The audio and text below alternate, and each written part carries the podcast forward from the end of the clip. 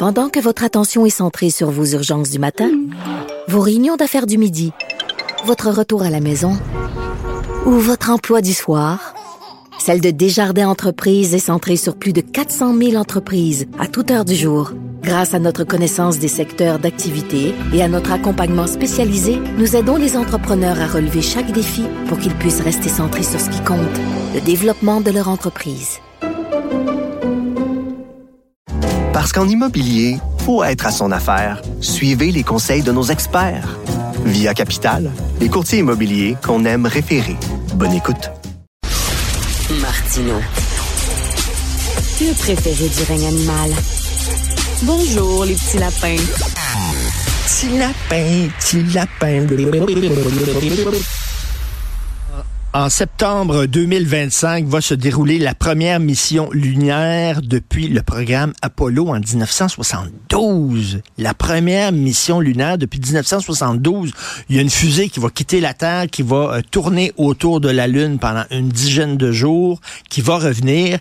Et il y a un, un astronaute canadien qui est en train de s'entraîner. Ça fait 15 ans qu'il rêve de faire ça, qui est en train de s'entraîner pour cette mission lunaire-là. Et euh, l'excellent euh, journaliste, journal Montréal euh, qui euh, suit l'actualité scientifique, Mathieu Robert Sauvé, ben justement est allé lui parler et euh, même visiter la fusée. Salut Mathieu. Bonjour, bonjour Richard. Écoute, il, il s'entraîne où?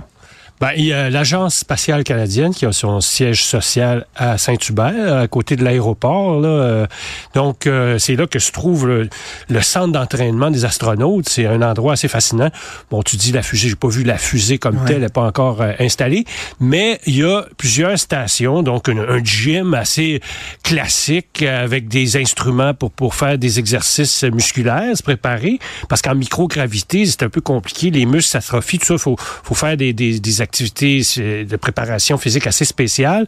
Il y a tout un côté aussi nutrition, un côté médical, euh, le bras canadien. Donc, c'est tout euh, à l'intérieur de cette, euh, cet immeuble-là qui est assez intéressant à visiter. Écoute, on voit souvent dans les films là, les astronautes qui s'entraînent, puis il y a comme un genre de gyrophare, un Ouais. truc qui tourne, un genre de manège, là, puis ils tournent Ouais. sur eux-mêmes là-dedans pour s'habituer à, à l'absence de gravité. Est-ce qu'il y a ce y a genre ça. de machine-là? Il n'y a pas ou- ça, euh, pas à cet endroit-là. À la NASA, il y, a- y en a, et je sais que Hansen, à que le, le jour J va s'approcher, il va, il va compléter son entraînement musculaire de façon un peu plus, euh, euh, un peu plus précise. Là.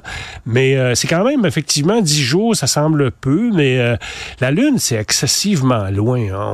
On, a, on a un peu oublié à quel point c'est un exploit technologique incroyable d'aller là, parce que on, on voit passer la Station spatiale internationale. Mais la Station spatiale internationale est à 400 km. C'est comme Montréal, Québec, là, quasiment. C'est pas, Ah c'est oui? pas très haut. Non, non, la Station spatiale internationale, elle tourne en rond autour de la Terre depuis des années. À la distance Montréal-Québec. c'est à peine un peu plus, mettons, Stoneham. Mais euh, quand on va à la Ah. Lune, attends, attends, c'est trois, je l'ai noté, c'est 384 000 kilomètres, alors que la Lune, que, la station spatiale est à 400 kilomètres. Donc, ça te donne une idée, c'est incroyablement loin. Il faut aller là à 72 000 à l'heure, ça prend trois jours se rendre. Et, c'est vraiment là, euh, quand Hansen va partir, là, ça va être la première fois qu'un Canadien quitte l'attraction terrestre. Là. On n'est jamais allé au-delà de la station spatiale internationale. là. Donc, ça va être Mais- vraiment un exploit historique. là. Et, et, euh, ce que tu dis, c'est ce qui est intéressant. Je, je pense que c'est le vol d'Apollo 13. Il y a un des astronautes qui, à la dernière minute, avait pogné comme un virus ou une grippe, ou je sais pas trop quoi, Oui. fait de la fièvre. Il n'a pas pu finalement euh, monter dans la fusée. Heureusement pour lui, parce que c'était un vol hyper difficile et il est resté lui, sur, Terre. Donc, euh, écoute, le Hanson en question, il, il, il peut- pas se, casser un bras, il peut Non. pas la- un virus. Ben, écoute, il doit euh, être protégé, là. Comme journaliste scientifique, hier, on était invité à, à une visite de presse. Et donc, c'était pour montrer à quel point les, les astronautes se préparaient, comment il y a toujours un show très, très propagandiste là, de, Oui. du Canada, qui est un grand pays de science, qui est pas totalement vrai. Là, mais en tout cas, il y a un bras canadien qu'on a pu voir de proche et tout. Mais euh, moi, l'angle que j'ai choisi, c'est M. Hansen, si jamais vous pognez une grippe avant de partir, qu'est-ce qui se passe?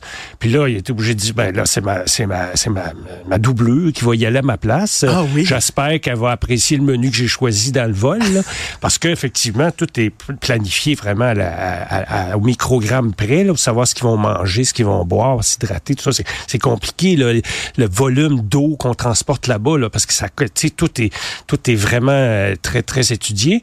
Et donc, euh, effectivement, il m'a dit, ben, il faut s'y attendre, hein, un, un virus, euh, euh, euh, quelque chose, un- une bactérie.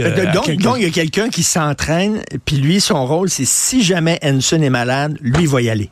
Oui, c'est une fille, s'appelle, elle s'appelle Jenny Gibbons et elle est très préparée à ça. Elle, elle prépare, elle est la numéro 2. Là, comme, comme à l'opéra, il y, a, il y a une doublure pour le premier rôle. Ben, il y a une doublure pour le, pour le premier rôle de cette grande expédition vers la Lune en 2025. Et donc, elle, elle se prépare comme si elle partait, mais bon, il y a peu de chances qu'elle parte. Comme tu dis, c'est déjà arrivé qu'un astronaute, au dernier moment, doive euh, avouer euh, forfait, quoi. Enfin, c'est Ben pas, oui. pas seul à décider. C'est toute une équipe médicale qui va dire, ouais, tu sais, amener du... Ils sont peu, là, ils sont quatre euh, astronautes à prendre le vol. S'il y en a un qui est malade, puis tout le monde tombe malade pendant le vol, c'est une catastrophe, là. Mais écoute, les, les, les, les- les clichés, ces astronautes, euh, Mathieu Robert Sauvé, c'est que c'est les, les hommes et les femmes, c'est les personnes les plus parfaites. Ouais. J'avais ça quand j'étais jeune, c'est des gens qui sont brillants, c'est des gens qui sont super en forme, Ah ouais. c'est des gens... Est-ce que est-ce que c'est vrai? Absolument. Écoute, pour les concours d'astronautes, là, euh, il y en a à l'occasion, on fait un recrutement, il y a des milliers de candidats. Et quand on les choisit, là, au terme d'un processus extrêmement sévère, c'est des gens qui sont, euh, de, ils sont intellectuellement euh, surhumains, ils sont, ils sont physiquement surhumains. On a regardé justement leur, euh, leurs antécédents euh, personnels, mais aussi leur génétique. Est-ce qu'ils ils risquent de faire des ACV, d'avoir un, un- un- un problème de cœur? Et, et si leur père est mort jeune à cause d'une crise cardiaque, probablement qu'ils vont, ils vont être décalés, euh, qu'ils vont être, euh, euh, qu'ils vont être côté, rejetés. oui. Et donc, euh, c'est ça, c'est excessivement difficile d'être choisi. Donc, quand tu es choisi, c'est parce que tu as pas mal de chances de ton côté. Maintenant, euh, nul n'est à l'abri d'un problème. La, la responsable de la santé des, des astronautes me disait hier que une bête à faire comme une appendicite, on peut pas, on peut pas prévoir ça. Mais si ça arrive dans l'espace, c'est un maudit problème.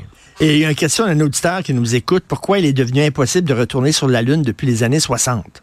C'est une question d'intérêt. Mais c'est une très bonne question d'ailleurs. Ben oui, très bonne question. Parce que, vous savez, euh, euh, honnêtement, moi, tu m'as présenté comme un journaliste scientifique. Il n'y a pas beaucoup de science dans ce voyage-là.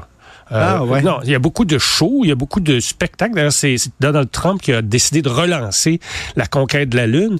Euh, pour les vrais scientifiques, les astronomes, les gens qui étudient l'espace, c'est un peu du gaspillage. On- pour un centième du budget de la Lune, c'est...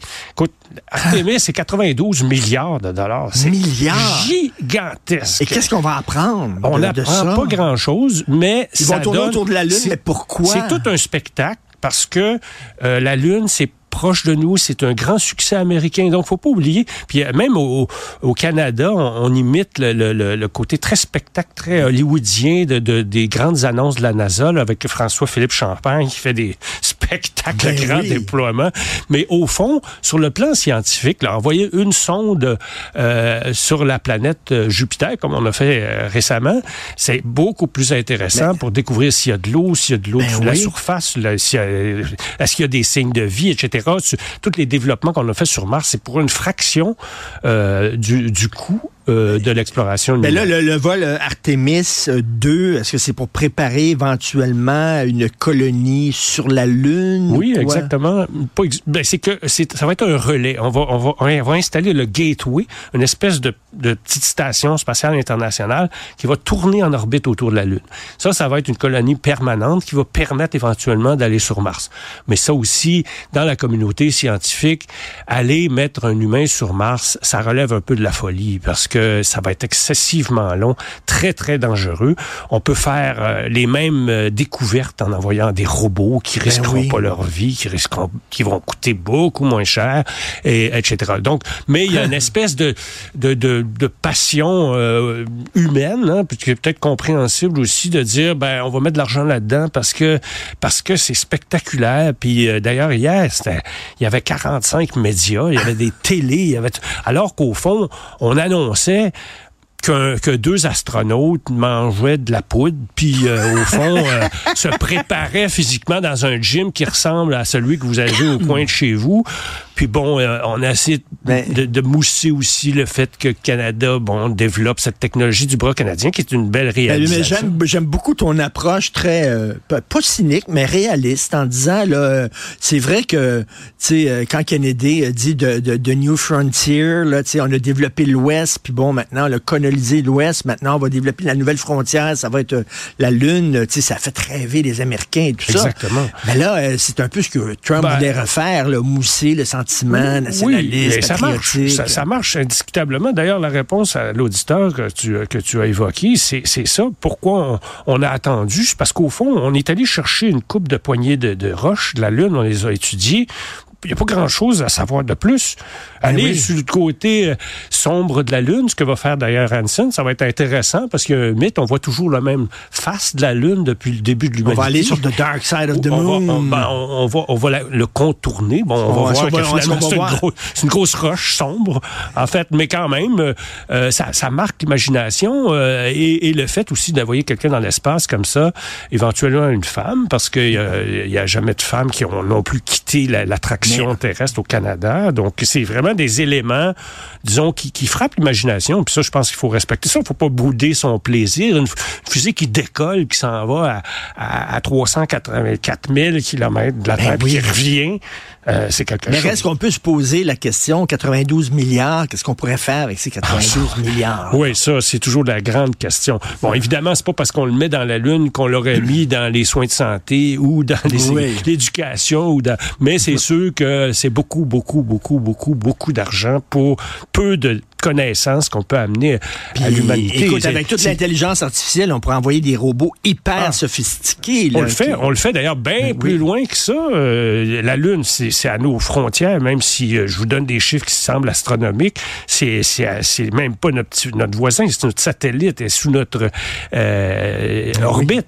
Mais tu sais, quand on est rendu au-delà du système solaire, là, allez voir un show du planéta- planétarium, vous allez voir à quel point euh, des, des sondes, c'est hallucinant comment est-ce qu'on on peut réussir à, à Oui. découvrir les, euh, les confins de l'univers. Mais en fait, on est encore à l'entrée des confins, des confins de l'univers. Mais disons que, euh, c'est comme je te disais, faut, faut pas bouder son plaisir. Non. Ça reste quand même des, des exploits Ben- technologiques intéressants. Ben écoute, c'est passionnant. Mathieu Robert Sauvé, merci beaucoup. On peut lire bien sûr ton texte sur euh, Jérémy Hansen dans le Journal de Montréal. Merci.